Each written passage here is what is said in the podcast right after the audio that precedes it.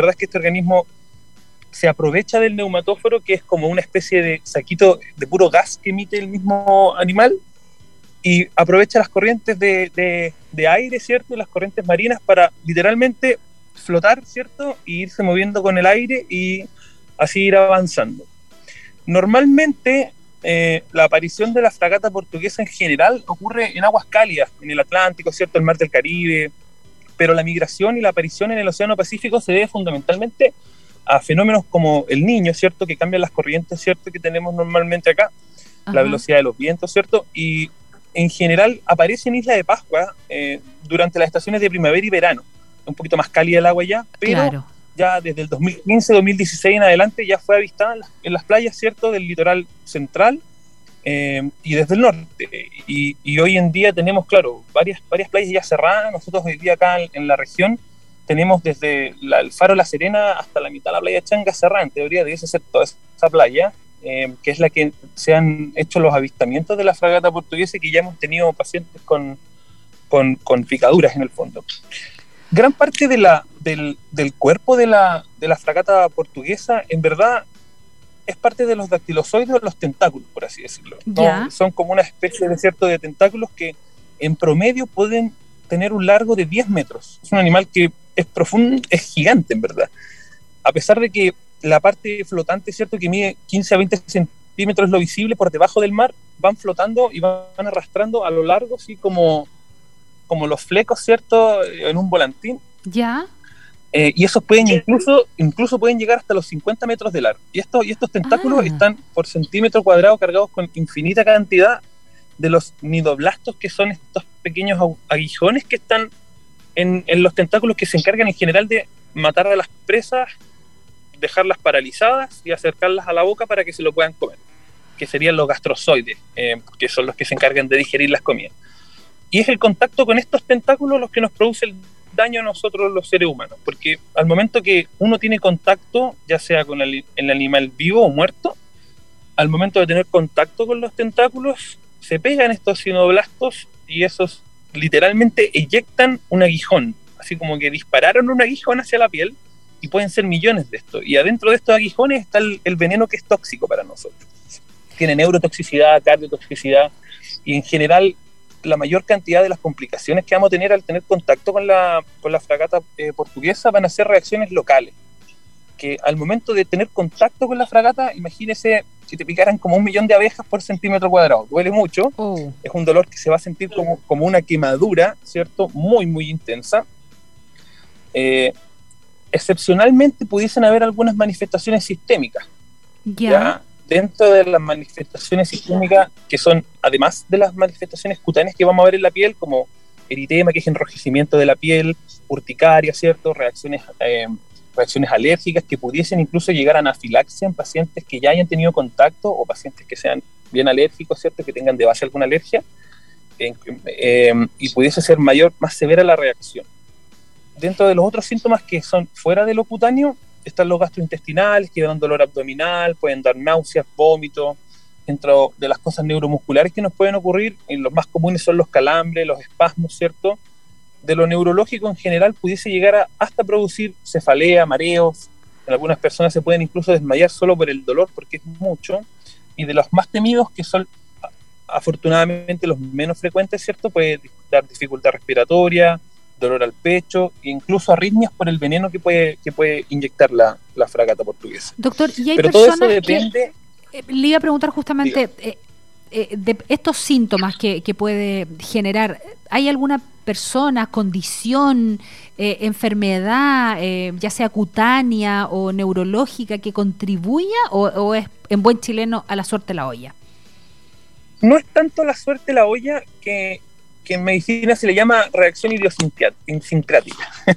Pero en general, esto tiene que ver con la cantidad del veneno que va a ser inyectado. Y eso literalmente tiene que ver con qué tanto te picaron. La pregunta ah, del millón es, si tuviste contacto probablemente puntiforme, tocaste con un dedo la, fragata, el dedo te va a doler semanas. Te puede llegar a doler semanas. Incluso las ampollas y en general las lesiones que te aparecen son lesiones eritematosas, que es algo como enrojecimiento que después se, se tornan en placas necróticas, se muere la piel que tuvo contacto. y ese, las lesiones pudiesen seguir apareciendo durante semanas a meses, están descritas.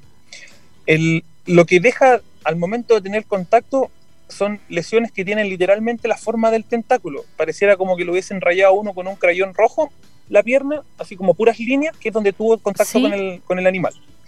La verdad es que para tener las reacciones más, más, más grandes o las más terribles en general se ve en los extremos de la vida, en niños muy pequeños y en, y en adultos mayores ya más viejitos. Ya. ¿Por qué pasa esto? Uno, por la fragilidad, ¿cierto?, de los cuerpos en los extremos de la vida. Y dos, porque en general los más viejitos tienen la piel mucho más delgada que la gente en la edad media, ¿cierto? Eh, en, la, en, la, en, la, media de la vida. Y eso significa que el contacto con el animal y el veneno atraviesa mucho más rápido la piel y llega mucho más rápido a la sangre. La gente más gordita probablemente tenga menos problemas en esto, o la gente con piel más gruesa, pero los abuelitos y los niños que tienen bastante menos piel y mucho menos sangre que alguien de 70 kilos, ¿cierto? Eh, el, la proporción del veneno para un niño es mucho mayor que para un adulto de 70 kilos, ¿cierto? De metro claro. 70.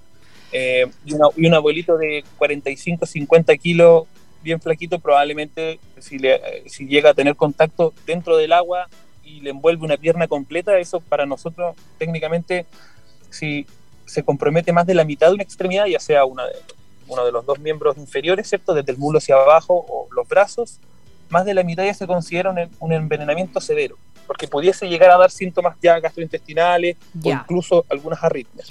Ahora, es doctor, raro, tendrías que... Dígame. No, no, no, siga, siga nomás.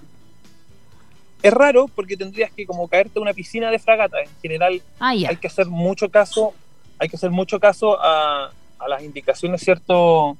De, de, de, del MinSal, ¿cierto? Eh, de la Guardia Costera, que nos dicen que no hay que bañarnos en estas playas. Yo, claro. eh, entendemos que es el momento de reactivar la economía, ¿cierto? Sí. Que tenemos gran cantidad de, visitantes en la región, pero también recordar que el, la población flotante de Coquimbo y La Serena aumenta y se puede hasta triplicar durante el verano, cosa que ya hemos visto en la consulta en estos últimos días.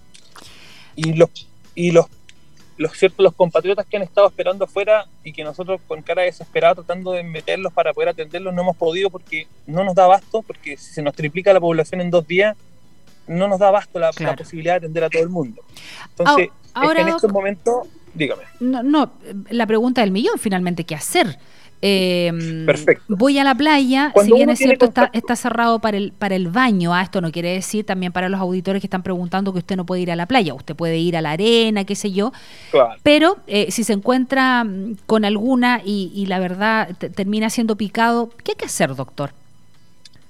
Toda persona que sea picada, ¿cierto?, por este animal, tiene que acudir a algún centro de salud. No puede irse para la casa con la picadura. Ya. A pesar de que si es algo puntiforme, probablemente no van a querer consultar por las horas de espera.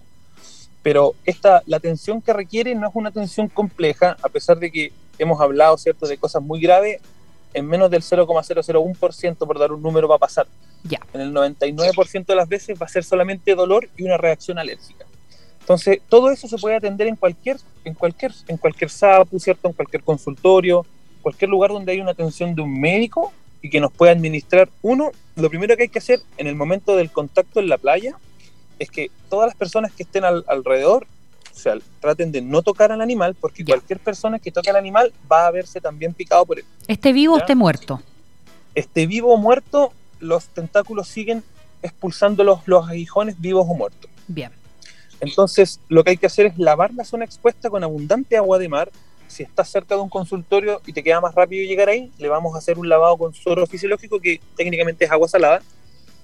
Después de eso, hay que remover o apartar de la piel, ¿cierto? Todos los tentáculos de la medusa eh, que hayan quedado. Si estos son visibles, nosotros los vamos a retirar con doble o triple guante, porque incluso con un solo guante nos podemos pinchar nosotros con los mismos aguijones ya. y con pinzas. Nunca hay que hacerlo con la mano desnuda, eh, porque siempre se va, a, se va a picar. Y si el paciente ya viene sin los tentáculos, se lo lograron sacar con una rama, con algo, se desesperó o agarró con su misma mano, se lo sacó y ahora viene con la mano con picadura y la pierna, oh. eh, lo que hacemos es con un objeto romo, que en general podemos usar incluso un baja lengua, así parecido a un palito de helado, ahí raspando la piel desde arriba hacia abajo, ¿cierto? Para literalmente ir sacando los aguijones y que caigan. Hay que hacer una especie de aseo que se hace literalmente con un con un palito de madera, ¿cierto? Con el baja lengua, con harto suero. Hay que evitar a toda costa el uso de vinagre, no las creencias que se creen. El amoníaco, ¿cierto? El amoníaco particularmente presente en la orina, gran mito, no hay que orinar esta lesión. Ya. ¿Ya? ¿Por qué? Y tampoco alcohol, que hoy en día todo el mundo anda con alcohol gel, van a querer echarse alcohol, eso es peor. Hay que echarse solamente agua salada. Tanto el vinagre como el alcohol y el amoníaco lo que hacen es que favorecen la descarga de los nematocitos. O sea, al echarle alcohol, al orinar encima o al tirar vinagre, va a hacer que los tentáculos que ya están en la piel boten todos los, todos los aguijones que tienen. Entonces va a empeorar la lesión. ¿Ya? Ya. ¿Qué cosa más hay que hacer? Nosotros, ¿qué es lo que vamos a ocupar nosotros? Podemos ocupar agentes anestésicos tópicos como la lidocaína, podemos ocupar algún tipo de antiinflamatorio, ya sea ketorolaco, cierto ibuprofeno, podemos ocupar soluciones endovenosas, ¿cierto? Para favorecer la, la mayor y la rapidez de la resolución de los síntomas.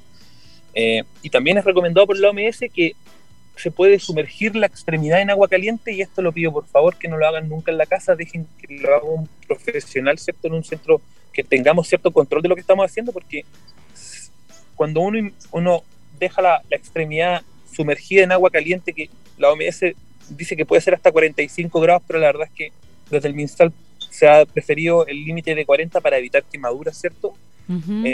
se sumerge durante 20 minutos y esto ha demostrado disminuir mucho el dolor y evitar la recurrencia de la apariencia de, la, de la, aparición de las lesiones, porque a pesar de que te quemaste hoy día, hoy día, no sé, pues, hoy día un día lunes, dos semanas después te pueden volver a aparecer lesiones y otras, otras ampollas y cosas que van a seguir apareciendo, es una lesión que va progresando. Ya hay que hacer reposo después de la extremidad afectada, no, no caminar, quedar un tiempo haciendo el reposo y, y esto es re importante porque todos los pacientes tienen que venir a la urgencia ya sea la del hospital, que ojalá en, esta temporada estival tratemos de no venir al hospital y tratemos de ir a los consultorios que tienen disposición de todo lo que tenemos para que no se sature la red de atención y los pacientes, por ejemplo, de accidentes que estaban conversando antes, ¿cierto? Aumenta mucho la patología cardiovascular en esta fecha, todo el mundo come más, entonces vamos a tener mucho paciente grave y va a haber poco tiempo o poco espacio, en verdad, para, poder, atender a los pacientes que, que si bien vienen con una patología que les duele mucho, no es de gran gravedad. Y eso hace que su tiempo de espera se prolongue en un servicio de urgencia que está probablemente colapsado con pacientes que están bastante graves. Así que se le pide paciencia también eh, en la espera. Se pide paciencia, claro. ¿Y por qué es importante? Porque se recomienda el uso de la vacuna antitetánica después de ser expuesto a la picadura de la, de la fragata. Ah. No porque la fragata se produzca el tétanos, sino porque tanto en la playa como en, como en la espuma y como en, la, como en el agua puede estar presente la espora eh, que produce el tétanos, que viene literalmente de un Entonces es importante que estemos atentos a no echarse arena porque empeora y aumenta la posibilidad de contraer tétanos. Eh, solamente agua de mar salada, obviamente si el agua está infestada con, con, fragata portuguesa, es mejor que ir a un consultorio lo antes posible ya. para poder para poder, claro, para poder tener la atención lo antes posible. Y también se puede ocupar hielo, un poquito de hielo local, y también recordar que cuando vayan a ocupar compresas frías, no las pongan directo sobre la piel, sino que las envuelven en algún tipo de pañito para que no tengan una quemadura por el hielo, que también puede producir una quemadura térmica. Bien. Ahí están las recomendaciones en caso de picadura de esta amiga que no le invitó a nadie. Doctor, le agradecemos el contacto, de verdad muy, muy útil. Eh, esperábamos otro tipo de verano, pero bueno, ya estamos, así que lo importante es prevenir eh, y lo otro también es tener clarito qué hacer en caso de, de una picadura. Doctor, le mandamos un abrazo y que tenga feliz año.